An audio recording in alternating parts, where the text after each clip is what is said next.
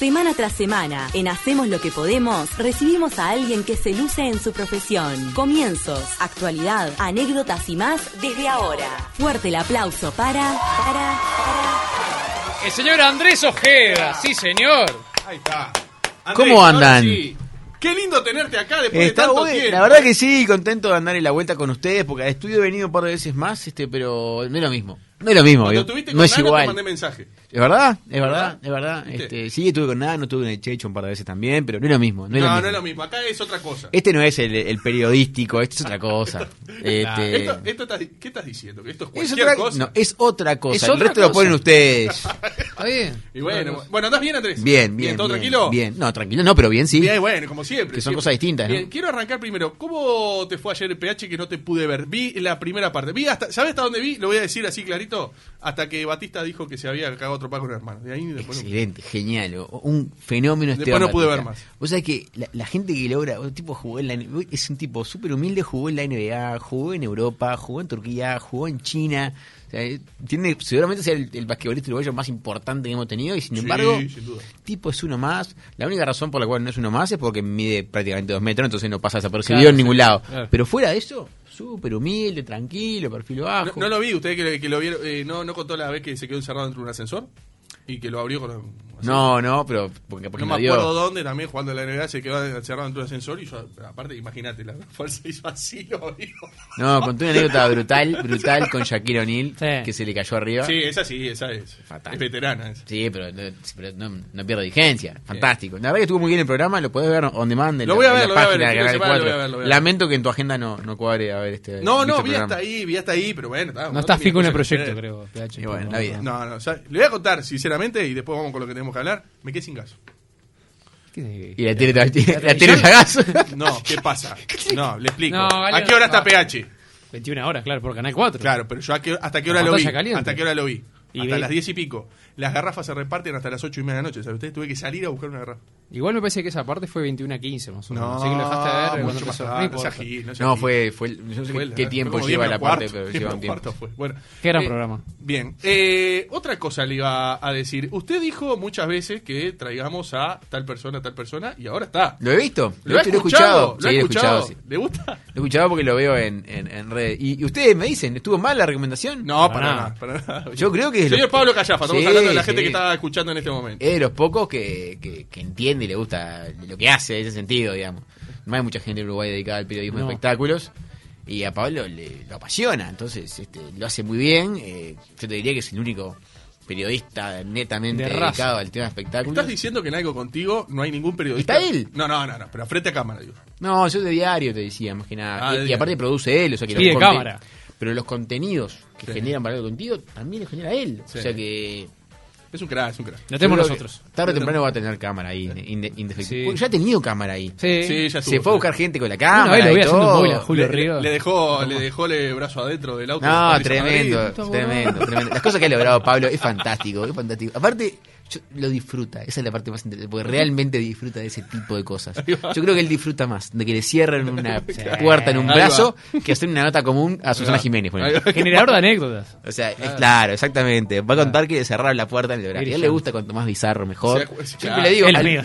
algún día, algún día le digo, vas a ser la Anabel Ascar de Uruguay. ¡Ay, qué lindo! Te vas a dedicar a buscar gente rara. Se imagina Qué con lindo. eh, eh, Callafa y Juan, los dos. No, Ah, no, pero nacidos para eso, ¿no? Sí, permiso. No, lo de Grandes Pablo- socios seríamos.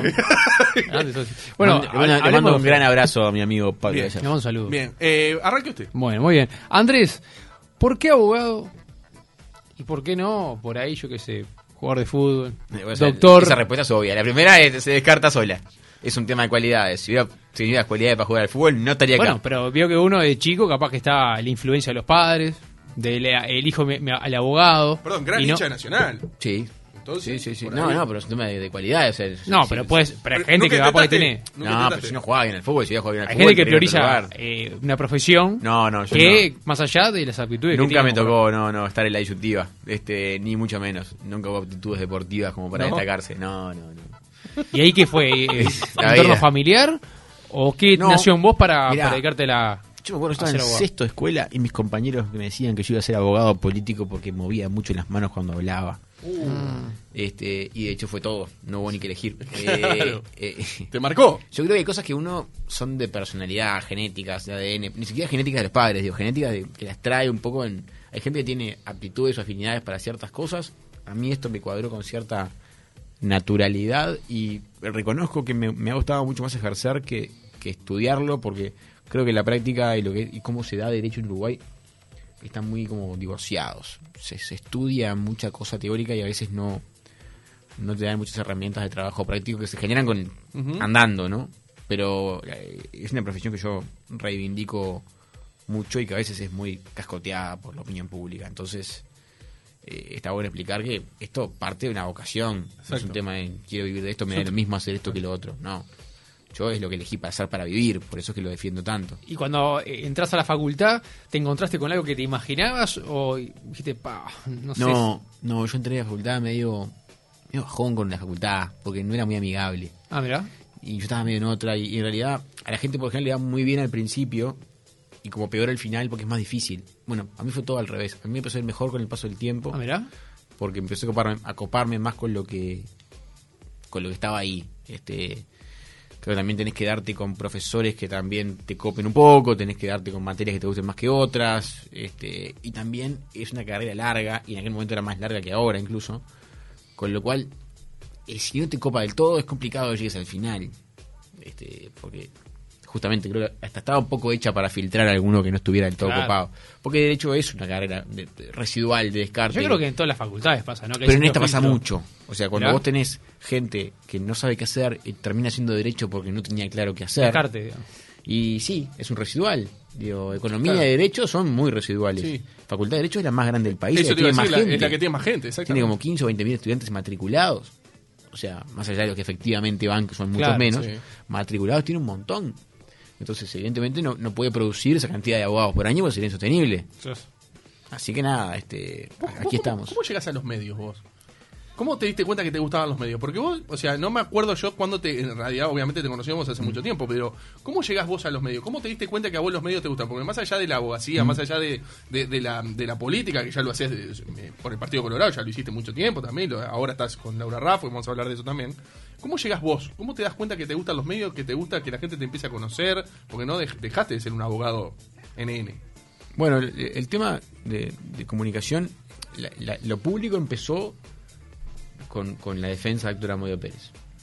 A ¿Sí? partir de ese ¿En momento, qué año fue eso? Pero no- eso 2015. fue- eso te iba a decir relativamente poco. Sí, Pero yo 2015. te conocía de antes. puede ser con alguna cosa anterior, pero eso fue lo como fuerte, Sí.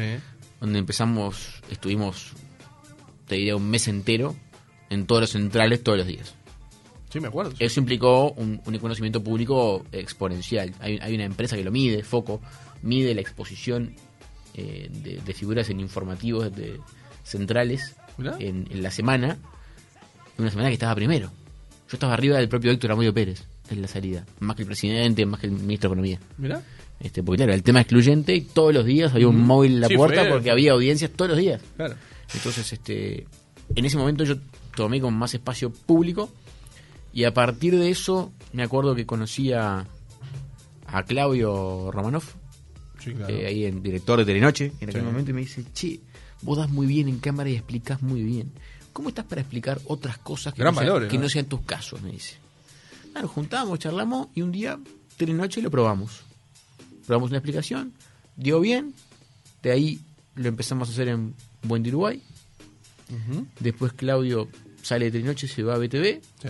Yo migré con él y empezamos a Con hacer Gabriel Pereira. También con. Gabriel. Lo empezamos a hacer en BTV. Este, y después empezó a cuadrar en otros Que lugares. te llamen de acá, que te llamen Se de allá. vio natural, porque es un tema, los temas de derecho penal siempre son urticantes, siempre son interpelantes a nivel social, cómo se resuelven las peores cosas que hacen las personas y, y no siempre se entienden y hay mucha indignación por falta de información. Entonces empezamos a ponerle información detrás y a disposición de la gente para que comprendiera. Y empezó a marcar muy bien. En noche marcaba muy bien y en buen día marcaba muy bien también. Porque, no por mí, porque el tema prende. No, ahí Entonces, va. No, pero creo que sí. bueno, pero el tema en sí Por algo lo llamaban a otro. Bueno, el, Vamos la tema re- la prende, realidad. prendió mucho y lo empezamos a hacer. Después empecé La Mira con Gabriel, y después hicimos un programa con Gabriel que se llamaba este ADN, Sí. también lo hice, y, y recién este año salí un poco del ruedo de las columnas por la sencilla razón de que no estaba bueno que yo opinase en un informativo siendo candidato electoral. Capaz que lo retomo ahora, pero seguramente eh, empiece a moverse de vuelta, pero ta, fue una decisión mía en su momento no exponer a, ni a los canales ni a los Yo productos. creo que la catapulta tuya fue haber estado acá, en este programa. Ah, sí, todo, tiene que ver con todo. ¿eh? Todo tiene que ver con todo. ¿eh? Mirá que nada, nada, es, nada es gratis. Eso es verdad, eso es verdad. Bueno, e- eso está bueno. Sí, usted. No, y a raíz de eso, como dice Richard, que te, que te consultó por los programas, eh, ¿también te- gustó de alguna manera el, el integrarte a, digamos, que te llamaran o dijiste, pa, la exposición de alguna manera, no sé si hasta qué punto no me está sirviendo o sí, capaz? ¿Lo, lo mediste alguna vez en la balanza? no, no lo medí demasiado. Mirá, en esto siempre vas a tener. Todo el que te habla te va a decir algo y te va a dar un consejo que hasta que no le pidas, ¿no? O sea, es como natural del uruguayo de venir y decirte lo que tenés que hacer, ¿no? Eh, la abogacía, la abogacía en general en Uruguay y la política también son espacios muy conservadores, muy conservadores. Y la abogacía de un- hace muchos años siempre estuvo vista como algo muy solemne, hecho entre cuatro paredes, donde siempre perfil bajo, todo por escrito. Pero el mundo cambió. El mundo cambió completamente. Hoy vivimos en un mundo globalizado de redes sociales donde la opinión pública juega un rol clave en la definición de asuntos judiciales de exposición pública. Tal cual. Eso no lo puede negar nadie, está para el sol con un dedo. Entonces yo creo que hoy, a nivel de defensas judiciales, los medios son una herramienta más. ¿Que se usa o no se usa? Para nosotros al menos. Yo, si nos sirve es algo, y si no nos sirve, no salgo. Así de simple. Muchas veces no he salido y muchos temas no los he levantado yo. Porque entiendo que no nos beneficia. Ahora, si vemos que habla el juez, habla el fiscal y todos nos entierran de cabeza, no decir nada es dejar un cachón. Exactamente. Gratis. O sea, es un espacio de defensa que estás perdiendo. Y todos sabemos que si bien el juez debería regirse por la ley, no es lo mismo tener un caso que lo sabemos lo estamos sentados en la mesa que un caso que está viendo todo el país a través de, los medios de comunicación. Y eso le pega y le impacta. Y a veces la manera de llevar a resultado algo es tratar de que la, la opinión pública también se tuerza un poco. Y ese trabajo nos toca a nosotros hoy. Incluso yo le he recomendado más de una vez a clientes contratar agencias de comunicación para que trabajen con nosotros, para que colaboren en un discurso público coadyuvante con una posición jurídica. Porque ignorar eso hoy es pegarse un martillazo en un dedo gratis. Pero Andrés, te- ¿a qué venía la pregunta también? Fíjate lo que pasa en Argentina, sacando ¿no? la, la compara- odiando la- las comparaciones, ¿no? Un burlando, ¿Mm? que tiene todos los, los- este caso, por ejemplo, de los famosos, Mm. y después lo ves en el bailando, ¿no? Llevándolo acá al Uruguay, que gente que son abogados como vos, y se me está escapando alguno que está también en televisión, se lo ve, que se lo asocie con otros programas, que, lo, que los vea, ¿no, no le da como cierto, no sé, esta gente quiere cámara, o son más faranduleros, Si vos da ese perfil. salís en la tele, siempre van a decir que eres cámara, eso es inevitable. Yo eso ya ni lo, ni lo cuento porque es un dato de la realidad. Después, obviamente, los límites los pone cada uno. Yo no le voy a juzgar a la gente donde pone sus límites. Yo nunca creo no haber estado jamás en una posición o situación comparable a un eventual bailando similar. O sea, está fuera de discusión. Estamos sacando, ahí va. Yo creo que uno, eh, ser abogado tampoco es que te meten en una caja de cristal que vos no podés ir a sentarte a conversar un Claro. programa de cualquier otra cosa. ¿tá? Totalmente. Y cuando uno parte a hacer política, los límites empiezan a ser cada vez más difusos. Ahora bien, creo que la seriedad y los límites de la seriedad los pone uno. Yo tengo... no, estarías en Masterchef Celebrity, por ejemplo? Y no, viste. Con ¿Ahí todo no? respeto. No, no, no. No, lo agradecería mucho, pero no. No es para mí. Está el límite ahí. No, a ver, eh, no se me ocurre que es un lugar donde yo querría o tendría algo para O aportar. sea, ¿me invitado explico? algo descontracturado como lo de ayer, como lo de PH. Lo de ayer estuvo sí, brutal. sí. A mí, eh, lo de ayer, consentidas. O sea, creo que la entrevista descontracturada, sobre todo para quienes hacemos política, siempre son muy buenas. Porque permiten conocer un costado humano. Yo lo contaba ayer incluso en, en las entrevistas para la tarde para el programa. Yo estoy acostumbrado a responder de política y de derecho penal. Me sacan de eso y ya entro en un espacio de pisando huevos porque Sí. no me gusta hablar de mí, me incomoda, me, me, me- me complica, salgo de, lo- de los lugares de confort. Porque yo lo otro hablo con total confort porque Totalmente. me paro donde, donde, donde me paro firme. Y, y yo iría a cualquier lado a conversar con cualquiera. Me parece que igual uno tiene que cuidar cierta imagen de, de seriedad. Porque yo antes que nada soy abogado, es lo primero que soy. Y lo primero que hago. Creo incluso que, que, que las cosas que hemos hecho a nivel de, de exposición pública no han impactado de sobremanera en la seriedad, porque el teléfono sigue sonando y seguimos tomando asuntos de relieve, con lo cual creo que tampoco es que, bueno, porque usted fue un día con sentidas, este, o fue una tarde algo contigo, ¿cuál es el problema? Y fuimos con Laura Rafa contigo, fuimos juntos el otro día. Es un programa muy visto, Perdón, pero has ido con tu esposa. mil veces. Este, También. creo que a veces el ir a charlar de temas que no son los obvios no te quita necesariamente seriedad. Aunque Darwin me tome el pelo porque voy a, a hablar con Carballo, ¿viste? Sí. ¿Entendés? Yo me, me río porque lo escucho y me río, claro. Este, pero está, digo, el Uruguay es muy conservador. Vos te salís de la cajita de lo que todo el mundo hace 10 centímetros. Claro, por eso te decía, el abogado es como si Oh. vos, no estás ahí, tiene que estar ahí. Si sales, si te corres de ahí, Yo creo que nos- yo me, palo. me- me- me- sé que he cruzado algunas líneas tradicionales, que he cruzado algunos límites. Eso lo tengo claro, muy claro. Este, y en algún punto me da cierto orgullo decir, bueno, ¿saben qué? Bueno, no tenemos por qué estar atados a lo que se hacía hace 30 años. Y esto cambió. ¿Pero a qué te referís concretamente con eso? Ah, ¿Te bueno, sentís un orgullo en que, en que, En que de repente- pasaste la línea? ¿En qué sentido? Eh, me- creo que en algunas defensas ameritaba hablar públicamente, lo hicimos y lo hicimos bien. Bien. Y creo que ahí muchos nos decían que no lo hiciéramos, que no era el rol del abogado, que no era de esa manera. Este, sobre todo gente del, del, del- del foro nuestro, digamos. Específicamente, ¿en qué? ¿En qué caso, por ejemplo? Bueno, ni a pensar, pero hemos tenido varios. ¿El caso de Amodio, En- por en casi ejemplo? todos, te diría. En casi todos. En casi todos. Este, hemos tenido varios públicos, este, pero en casi todos. Pero en, la- en el entorno, en el, ¿no? colegas. Ah, no. Che, Andrés, para. Déjate de joder. Eh, ¿Algo así te pasó? Sí, no, che, mejor, capaz mejor este, no, no te expongas tanto, porque fíjate y no sé qué, y no sé cuál, las redes. Yo no voy a vivir la vida mirando las redes, que digan lo que quieran. Digo, esto no, no, es ridículo que yo me modifique conducta porque dos tipos con seudónimo y sin nombre y 200, apellido. por 200, 200 por o 500, 2000 que claro. pongan lo que se les ocurra. Digo, ¿vos estás convencido de lo que haces? Sí, ya está. Digan lo que quieran. Este, creo que hasta, hasta políticamente te lo diría, ¿eh? Yo pienso en lo que pienso, el que quiere votar vota y el que no, no. Claro. Es así de simple. Digo, no tiene que insultarme en las redes. Alcanza con que no me vote. Ya está. Eh, Es verdad. Digo, el respeto no, se- no tiene por qué perderse. Yo creo que la, la salida pública le agregó un componente a la defensa. Me, me he sentido útil dando explicaciones de derecho penal por ahí. La gente lo valora muy bien, te vuelve. Este, está bueno explicar. A mí siempre me ha gustado mucho la docencia en materia penal. Estoy vinculado a clases de derecho penal hace como 10 años o más. Este, y todo como que tiene que ver con todo y, y coadyuvó. Así que yo me siento muy contento y conforme con los lugares que hemos ido conquistando. Y obvio, en la medida que vos levantes la cabeza este poquito, y el pelo que se te vea, te van a surtir. Sí, y es obvio. parte del asunto. A mí me decía uno ¿no? hace muchos años, si te quiere todo el mundo, algo mal estás haciendo. Totalmente. Este, así que bueno, me lo tomo muy a pecho eso. Ujú, es verdad. Pero también quisiste incursionar en la dirigencia nacional.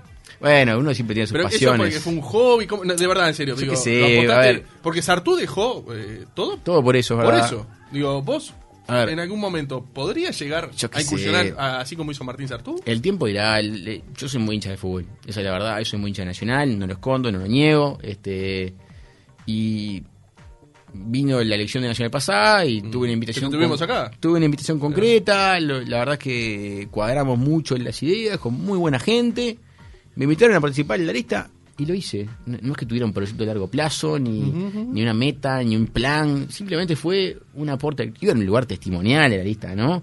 Pero me, me- me pareció como interesante ¿Viste esa cosa de que todo el mundo carajea los fines de semana, pero nadie se pone el club al hombro? Sí, claro, Bueno, es como que me sentí Porque que. lo como dirigente que- es esto. Claro, Porque nosotros- sentí no, que podía por un rato. Renuncien. Por un rato podía carajear con propiedad. Porque mire, yo me estoy poniendo el hombro esto. Sí. Y, y nada, me sentí eh, poder estar en, en la vuelta de hacer algo por el club me está bueno. ¿Te gustaría ser presidente nacional? Ah, yo qué sé, no sé, ni me lo cuestiono hoy. No está ni en el radar. No. Tengo 250 quilombos. Eh, primero, antes que pensar en eso. El año pasado, cuando te metiste, ¿en algún momento soñaste en futuro? No, Oh, no, qué ni- bueno la verdad no, ni lo pensé. Ni Nunca lo pensé, pensaste. lo Solamente desde desde el apoyo a la lista. Sí, y, y al club. Y al club. Y al club, sobre todo. Bien. Poder estar vinculado a las decisiones del club y poder ayudar. Porque nada, eh, ya te digo, uno los fines de semana se calienta y a veces dice, pucha, Juan. Este, ¿quién toma las decisiones acá? Seguro, Entonces, bueno, claro. este, el periodo pasado fue un periodo complicado para Nacional a nivel de gobierno, Sí. digamos. Este, y Sí, bueno. que el chino no agarró tampoco. Bueno, eh, Recoba estaba en el grupo nuestro, este, yo creo que Recoba es una de las grandes glorias que el club tiene, que tendría Donde que se, tenerlo... tire, donde se tire gana. Debería. Sabe, ¿no? Es una gloria del club y debería estar lo más vinculado que él quiera estar. Aparte, él en Nacional puede hacer lo que quiera. Totalmente. Porque es local a Nadie morir. va a decir nada. Y se lo ha ganado. Por supuesto. Y se lo ha ganado. Por supuesto. Este, se ha ganado un lugar en el corazón de los hinchas. Que en- Por supuesto. Eso va más allá de lo deportivo, ¿viste? Bien. Eh, ¿Cómo surge y cómo ves la, la, la coalición? ¿Cómo llegás vos a la coalición? A la coalición. A la coalición Y porque el Partido Colorado llega a la coalición. Claro, pero digo, vos quedás como primer suplente de Rafa. ¿Cómo Ah, llegás ¿cómo ahí? llegamos a ese lugar? Ahí va. Bueno, eh, en, en se te octubre... propone, se vota. Te pregunto No, de en- la en- ignorancia. ¿eh? En, octubre, este, bueno, se votó como se votó. En noviembre trabajamos detrás de la candidatura de la coalición. Este, Ciudadanos trabajó atrás de, la calle Pau, recorrimos, pedimos un voto. Después vino febrero, la danza de nombres de siempre. Y vos no te olvides que para poder usar el lema partido independiente, los candidatos tenían obligatoriamente que no haber estado en ninguna lista interna de los partidos tradicionales. O sea, ningún blanco, colorado o de cabildo que hubiera estado en una lista de la interna podía estar en la lista del partido independiente de ahora, de departamental. Y bueno, eh, empezó la danza de nombres, van, bien, todo aquel lío que iba a ser candidato Manini, ¿se acuerdan? Sí, claro. Y después Ernesto dijo, bueno, si va, si va él, voy, si va él, voy yo, y bueno, al final no es ninguno. Y en un momento decanta por la candidatura de Laura, ¿tá? con básicamente lo que iba a ser tres candidaturas horizontales, terminaron siendo tres candidaturas verticales, si se quiere. Porque las sumamos pero en línea. Y ahí, bueno, me llama Ernesto un día y me dice, mira, lo hemos hablado con Sanguinetti, nos gustaría pedirte, proponerte como el, como el candidato de el Partido Colorado para la coalición. En este esquema tú serías el segundo, el viceintendente, si se quiere, este, en, en el espacio con Laura Rafa. Este, y la, la, la- la peripecia es que preciso que me respondas ya, me dice Ernesto. O sea, en la misma charla telefónica, sí, ¡Pa! sí. Y le digo, a ver, la realidad, nunca te he dicho que no está ahora, no voy a empezar ahora. Este, vamos arriba, si tú me lo pedís, que sí. Y bueno, todo el resto es historia, ustedes ya lo conocen. Este, Y no me arrepiento de nada, fue una campaña muy buena, con gran esfuerzo. Yo creo que salió bien, más allá de los números. Creo que hicimos una campaña buena, buena. Y que si no nos fue mejor, fue por cuestiones quizás ajenas a nosotros. Por ejemplo, a veces quizá nos faltó otra candidatura. Ujú. Muchos para dicen poder, eso. Para bueno, poder muchos dicen por lo menos otra para poder pelear eh, 3 a 2 más o menos. Y 3 a 2 y aparte para que la gente tenga opciones, porque el tipo que de repente no estaba contento con votar al Frente Amplio y de repente genuinamente no le gustaba el perfil de Laura, que puede pasar, este. Sí, claro. quería votar a otro de la coalición y no tenía. Entonces ahí quizá nos hubiese ayudado hoy con el diario Y en, el, y en momento no se planteó, eso te iba a decir, en el momento Bueno, no se en el planteó. momento era como una buena opción de unidad. Parecía muy interesante que la, que la coalición que había ganado toda junta y que siempre fue cuestionada por, por porque no era una unidad, hoy fuese con candidato único contra el frente todo fragmentado. Este eh, parecía muy interesante. Aparte, el esfuerzo es otro y los costos son otros con tres candidaturas y con una, ¿no? Sí, claro. O sea, nos permitía aunar esfuerzos de otra forma. Pero bueno, está. Tampoco sabemos qué hubiera pasado de la otra manera. No, tal es cual. todo contrafáctico, ¿no? Bien. ¿Y, y qué? Ah, perdón, perdón. No, no. Eh, no, no, la última y después este, ese. ¿Qué le faltó o qué? A ver, ¿por qué ante tanta eh, falencia que tiene el Frente Amplio y que 30 años gobernando y siempre se le ve los pelos y uno critica la intendencia y todo? ¿Por qué crees que la gente eligió a Carolina Cose? ¿O eligió en la sumatoria al Frente Amplio y no a la coalición? Yo te diría dos cosas. Creo que sí la gente eligió al Frente Amplio. Creo que la gente no eligió a Carolina Cose. ¿Me Bien. explico? Eh, Creo que Carolina Cose es, es una carambola de cómo se seleccionaron las candidaturas. O sea, eh, es una casualidad lo de Carolina. Le voy a decir por qué. Porque se divide en tres las candidaturas del Frente. Dos de neto perfil moderado, sin perjuicio de sus respaldos, y una netamente radical antigobierno. Los moderados divididos, los radicales todos juntos. Y el tercio radical fue más fuerte que los tercios moderados divididos, porque fíjate que Martínez y Villar, si vos los sumás, ganan caminando. Entonces, eh, Villar, por más que viniese respaldado por el MPP, no tiene un perfil combativo antigobierno. No, lo mirás, él habla y da un tipo moderado, de cierto diálogo. La única vez que quiso decir algo duro le salió totalmente mataron, artificial, Sí. forzado, incómodo. O sea, eh, se notaba que le dijeron andá y decí si vos- esto. Cuando dijo, no, este eh, que Rafa hable de Montevideo olvidado Sí, es un- sí. una conquista del Frente Amplio en términos sociales. O sea, fue un día duro, forzado, feo, mal. Le cayeron de todos lados y no le quedó cómodo. O sea, evidentemente iba por un perfil moderado, que es ese perfil que no es necesariamente frente amplista o de otro partido. Es el tipo que elección a elección mira a ver qué es lo que lo convence más. Y el tipo que votó Villar o votó Martínez, indirectamente votó Cose. pero estoy seguro que no hubiera votado COSE si hubiera sido la única opción. ¿Me, me explico de lo que voy? Por supuesto. Digo, eh, evidentemente la, la- la marca Frente Amplio tiene un peso en Montevideo, eso hay que reconocerlo. También demuestran que no son, este, no son inmortales, sangran como todo el mundo, lo hemos visto. Creo que el trabajo sostenido en Montevideo debería ser la consigna hacia la próxima elección departamental. ¿tá? E- evitar esta concepción golondrina de que cuando viene la departamental empezamos a armar, fabricamos un candidato y vamos. Tendríamos que tener gente vinculada a los temas de los cinco años y aparte, sobre todo, trabajo sostenido de oposición los cinco años. Que podamos mostrar a nuestros ediles, podamos mostrar a nuestra gente de Montevideo, nuestros alcaldes. Este, yo, de, lo de lo que tiene que ver conmigo, pretendo y quiero estar vinculado a la gestión departamental estos cinco años con este grupo de 13 ediles, 3 alcaldes y 18 concejales que tenemos, acompañarlos, darles espalda, darles salida pública a sus cuestiones, que se vea lo que están haciendo y llegar a la elección que viene con una espalda de 5 años recorrida, más los 5 años de junta departamental que ya tuve, poder acompañar el proceso de esa manera. Creo que ahí hay un norte interesante para no dejar morir un, un proyecto que, co- como proyecto en sí, es la primera vez que la coalición sale toda junta de cara a cinco años con una bancada de coalición. Siempre fuimos socios circunstanciales. Ahora la idea es ser con identidades y con todo fuerte, pero todos juntos. ¿Vos creías realmente que tenía chances, pero reales, de ser, de ser este, electa? Sí, claro, yo creo que sí. Más allá de las encuestas que venía Y, mal. A ver, convengamos que una semana antes del balotaje de noviembre, la calle Pou era presidente con 8 puntos de distancia. Llegamos el domingo de noche y eran 30.000 votos. Una semana, ¿eh? O sea, las campañas pesan. Carolina Cosa estaba última cuando arrancaron las encuestas. Última. Y Martínez estaba primero solo y cómodo. Las campañas pesan. Por eso cuando uno ve la encuesta de arranque, no es más que la encuesta de arranque. Después pasan cosas, como dice Macri. Pasan cosas y los resultados son los que son. O sea que yo no daría ningún partido por perdido a priori. Nunca. Creo que el trabajo se hizo bien. Obviamente eh, la distancia a remar era muy grande y, y aparte partíamos de una situación- una- un momento objetivo difícil, ¿no? Ella nominada a ser candidata casi a la hora, después de todo el lío de la designación, ella venía desde- sorprendió porque nadie se imaginaba. desde fuera de la política, Claro. o sea, con todo lo que eso conlleva. Eh, evidentemente, había un trabajo para hacer que se hizo, pero no puedes contrarrestar todo en una campaña. Creo que el trabajo puede ser un poquito más a largo plazo. Este, obviamente, ella fue la candidata hasta el domingo 27. Hoy en esta coalición seguramente representará al Partido Nacional, este, presumo yo.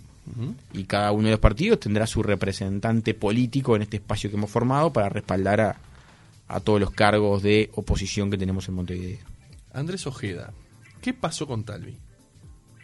Este, eso es No, no, público. pero, sí, pero nunca se dijo. Sí, Cosas personales, la política no es para mí. Pero él nunca dijo que hubiera renunciado por cosas personales. Sí, pero se, se manejó por parte de la coalición y por todo. No, por lo, que sí dijo, y lo dijo en la carta y es, y es público, es que, ¿Y por efectivamente... ¿Qué fue lo que pasó? Bueno, ¿Cómo se pudo haber dado cuenta en el último tiempo de que la política no era para él cuando ya se... Pero fue, fue porque se metió con Sanguinetti. Yo creo que esto no, no tuvo nada que ver con Sanguinetti. Decís que no. No, digo que no. Digo que no. Yo creo que eso tuvo mucho más que ver con, con su salida del gobierno. Pero no directamente con Sanguinetti, con el hijo, capaz. Entre Sí, otras obvio, cosas, ¿no? claro, Una sumatoria de cosas, Ahí va, ¿no? exactamente. No, yo creo que eso no tuvo nada que ver con su salida de la política. Pero había una puja. Yo creo que el lío vino más que nada por, por, por cómo él salió del gobierno, por lo del ministerio, por aquello del trascendido de su eventual renuncia cuando no era. Ahí hubo un ruido, él no se sintió cómodo. Su eventual- pero pasaron días. No, bueno, a ver, O sea, originalmente la renuncia, la salida de él del ministerio originalmente en términos regionales estaba prevista para el final del año. Para diciembre, o sea, completar un año en la Cancillería y volver al Senado. Ese era el plan, que no parecía nada descabellado, de hecho, porque era un pasaje por el gabinete, un respaldo de la coalición y después migrar a un lugar más político. No, no, no estaba mal. Este, su salida precipitada y los términos en que se dio, creo que a él... pero renunció a todo. ¿Qué pasó? Cuando él sale de la Cancillería, él tampoco podía pedir licencia eterna en el Senado. Tenía que tomar una decisión. Y ya había otra persona ejerciendo el Senado en lugar de él que estaba trabajando muy bien. Este, y él aparte no estaba ni con ganas de asumir el Senado, muy asqueado con todo lo que había sido su salida. Eso yo no lo no, no estoy, a ver, no es una defensa esto, es tra- tratando de analizar nada más. Eh, entonces, yo creo que en ese caso él básicamente tomó una Porque decisión. hasta el día de hoy todo el mundo se pregunta qué fue lo que pasó. Porque que nadie, están nadie buscando- puede en realidad cuesta creer, no quiero decir que me estás mintiendo, ¿eh? Quiero que- que- pero cuesta creer, porque capaz que vos no lo sabés, cuesta creer que una persona que hizo la campaña, que aparte tenía la, el, el nivel de aceptación de la Tremendo, gente, increíble. tremendo por el laburo que se mandó, porque la verdad hizo un laburo tremendo de la Cancillería, Mm. en el poco rato que tuvo. Digo, ¿qué fue lo que pasó? Lo, lo que sorprende Eso es es que, lo que nos es que la, gente, todos, digo, la gente no, no se, era la política para él. la digo, gente no se va cuando le va bien, se va cuando le va mal, en general. No se van este, cuando tienen todo. Aparte, fíjate que del espectro político, él era prácticamente el único candidato sólido cantado para la que viene. Sí. Y quizá uno Era como- parte de la renovación del Partido Pero- Colorado. no, no, mucho más que eso. Te diría que era un presidenciable directo. O sea, él supo tener en muchos momentos más popularidad que el presidente y que el secretario de presidencia. Tal cual. Pará, y no, no, no sonó, perdón que te corte, no sonó por ahí la Bordaberry y estaba ¿Para como qué? tocando y que podía llegar al Partido Colorado y ahí se sintió también como medio molesto y decir, bueno, está pará. No, lo de Pedro fue mucho antes. Me parece que estaba ahí. No, no, no. Pedro eh, que pro- propuso abrir su lista al Senado, cosa que después por todas estas peripecias no ocurrió. Y después, nada. El, el ruido Pedro vino todo después de la salida de Ernesto. ¿Me explicó? Sí. O sea, sale Ernesto. Pero vos decís que no le llegó la información esa ahí, No, que no. se dijeron, bueno, El como el- la gota que rebasó. Pedro no ha dicho nada en ningún lado. No Todo el hablar. ruido Pedro es, es, es- es del entorno eh, público periodístico, o sea, no es de él. Él no ha hablado con nadie, él no ha hecho ninguna declaración pública, él no ha, ni siquiera ha metido un tuit diciendo, che, qué bueno sería volver. Nada, cero. O sea, Lo piden. Está bien que lo pidan, pero es normal. Digo, a, a ver, él no puede controlar el manoseo que se hace sobre él. Digo, bien, ni, nadie puede controlar eso. Este, está bien. Ha ido a algún acto, si se quiere, como mucho, que tampoco está mal. O sea, creo que lo de Pedro igual no tiene nada que ver con la decisión eventualmente que pueda tener Ernesto sobre esto. Y yo lo, lo- lo he dicho en estos días y lo repito hoy. A mí me encantaría que Ernesto volviera. Y, y- y estoy convencido de ¿Pero que... ¿Pensás que puede volver? Y ojalá, yo creo que pasado Ah, el pero tiempo- más allá de tu sentimiento de que quieras que vuelva. ¿Vos lo ves con ganas después de lo que pasó? Y, todo, y bueno, a ver, las cosas pasan, el tiempo pasa, la gente baja de sus momentos de enojo, empieza a razonar en frío, empieza a decir, en esto estuve bien, en esto estuve mal, esto lo puedo corregir, esto no, por esto pediré disculpas y veremos hasta dónde nos lleva. O sea, yo creo que nadie que esté en ninguna actividad de la vida, y mucho menos en la política, puede decir, nunca cometí un error, nunca me equivoqué, nunca me calenté y metí la pata. ¿Me, me explico?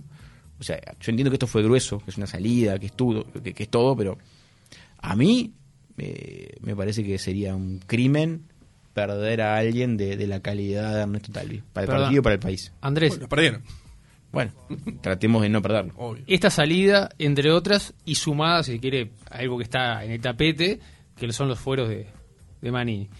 Todo esto puede llegar a una ruptura de la coalición a futuro. No, no ha ocurrido, ¿no? Yo creo que estamos muy bien, estamos muy sólidos. Este, de hecho, la coalición tiene como, como, digamos, como, como cohesión y como elemento de cohesión aquellos 13 puntos del compromiso por el país que se votaron hacia noviembre. Eso fue lo que acordamos, hacer como coalición. Y lo que acordamos también fue que todo lo que estuviese por fuera de eso, teníamos libertad. O sea, en todo lo que no fuera esos 13 puntos, cada uno tomaba una decisión según su legal saber entender.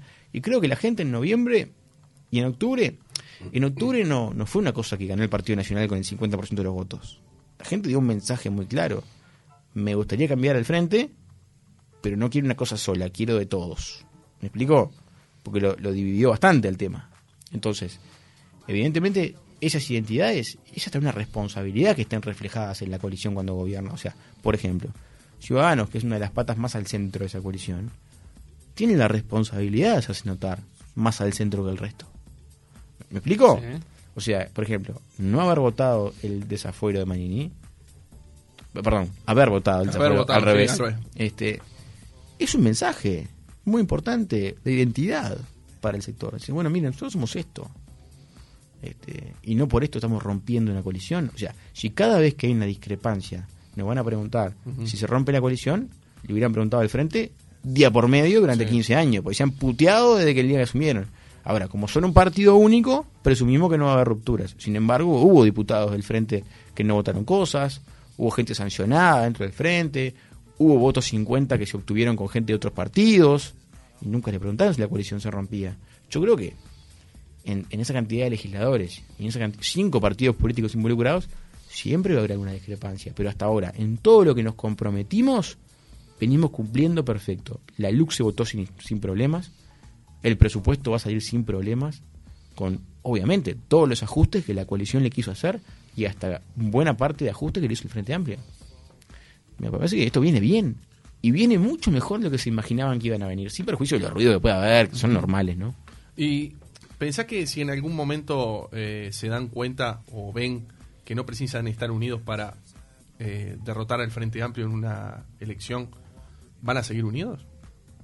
Yo creo que hoy en día hay, hay una buena sinergia más allá de lo que pase con el Frente Que- Amplio. o sea, que no se precisa el Partido Independiente del Partido Colorado. Y por te pongo un ejemplo. El Partido Nacional saben de manera interna que no precisa aliarse con nadie ni con Cabildo Abierto para ganar la elección. ¿Qué pasa? ¿Siguen unidos o se abren todos? y- La verdad no, no sé qué pasa. La decisión no es mía y aparte no, no, no me animo a hacer una lectura de qué pasa así porque es un hipotético súper contrafactivo que no, no tenemos manera de conocer qué haría uno u otro. Evidentemente lo que es claro es que somos partidos políticos distintos con identidades diferentes. Eso no, no ofendo a nadie No, diciendo eso es eso.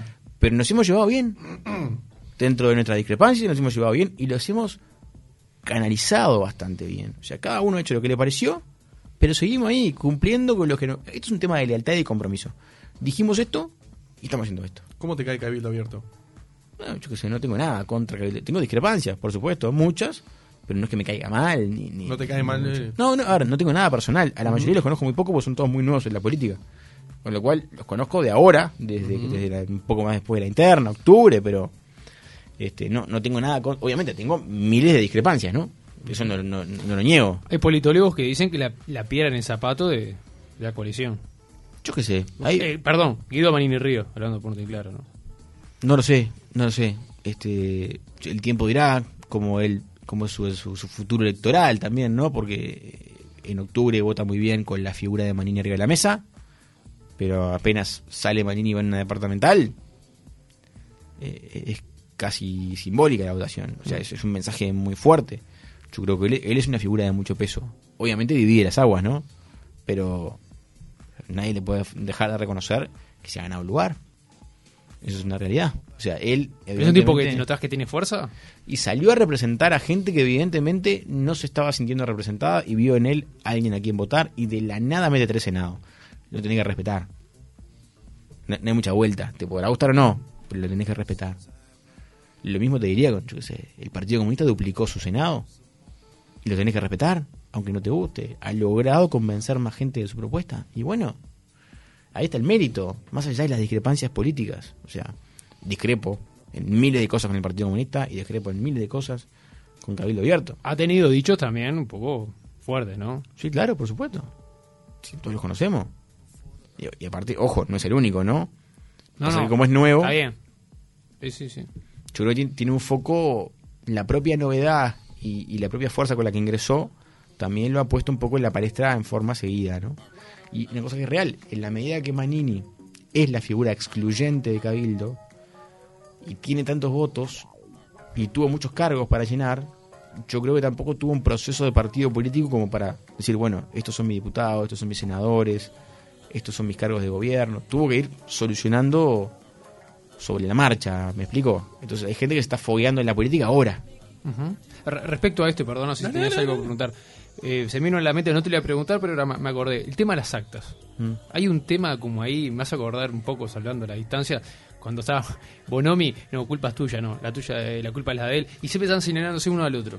¿No? Yo creo que el tema de las ¿Qué actas- pasa ahora con esto? No sé, bueno, eh, a ver, yo no, estoy- no, no- no defiendo No, a nadie. Manini ahí, no, no dice que no, que fue Frente Amplio, el Frente Amplio dice no, con las actas siempre estuvieron eh, en el mismo lugar. Y son dichos de uno contra otro. Ahí está, o sea, no- tenemos forma de nosotros desde fuera del asunto de contrastar la verdad. exacto. Lo que sí parece extraño, al menos, es que haya responsabilidad excluyente de Manini, no la haya de ningún otro en el gobierno. Porque de hecho, vamos a entendernos, acá no estamos frente a un tema de derechos humanos. No, no, la gente confunde todo. ¿tá? No estamos frente a un tema de derechos humanos, terminemos con eso. Acá no hay ningún desafuero o complicidad de nada. Eso es una falacia barata, es el reduccionismo más berreta y demagógico. Así. Eh, esto es un delito pequeño de no denuncia. Pequeño, con una mínima de, creo que de tres meses. O sea, el hurto más chico es igual de lo que hizo Manini. Si hubiera llevado este micrófono, la responsabilidad es más o menos la misma. Para entendernos. Porque lo que hizo es omitir denunciar eventualmente. Pero no es, no es, cual- no es cualquier cosa, ¿no? Bueno, de- después veremos el fondo, pero la, la cuestión por la que se lo juzga no es por haber desaparecido y torturado. ¿Me, me- me entendés que eso no se puede entreverar? Son cosas bien diferentes. Segundo, parece raro que no haya ninguna responsabilidad más arriba, cuando en realidad las responsabilidades son cada vez más grandes cuando más arriba vas en la cadena. Ministro, secretario de presidencia y presidente. Eh, ahí es como, es raro que Manini sí y ellos no. ¿Me explicó? Que se corte la cadena de esa manera. Por lo menos es extraño. Y lo otro que parece raro es que vos lo juzgues por haber incumplido la obligación de denunciar un hecho que ya había sido juzgado por la justicia. ¿Entendés? Porque el delito no dice eh, al que omitiere agregar nuevas pruebas que conociere. No. Al que omitiere denunciar un delito. El delito ya estaba denunciado y ya estaba siendo juzgado y ya había sido condenado. Y de hecho ni siquiera se reabrió por esta prueba. O sea, para que vean lo intrascendente que terminó siendo si informaba o no informaba. No es que yo lo quiera defender con esto, pero esto es netamente jurídico que estamos hablando. O sea, ni siquiera es que la prueba fue, ah, esto es totalmente nuevo, me reabre el caso. No, quedó lo que estaba sin mucha vuelta. Y encima, él tampoco que da cuenta de ningún delito, porque ya estaba, en- digo, a lo sumo podría haber sido alguna nueva prueba, porque aparte el propio Gabazo ya había declarado en ese expediente judicial.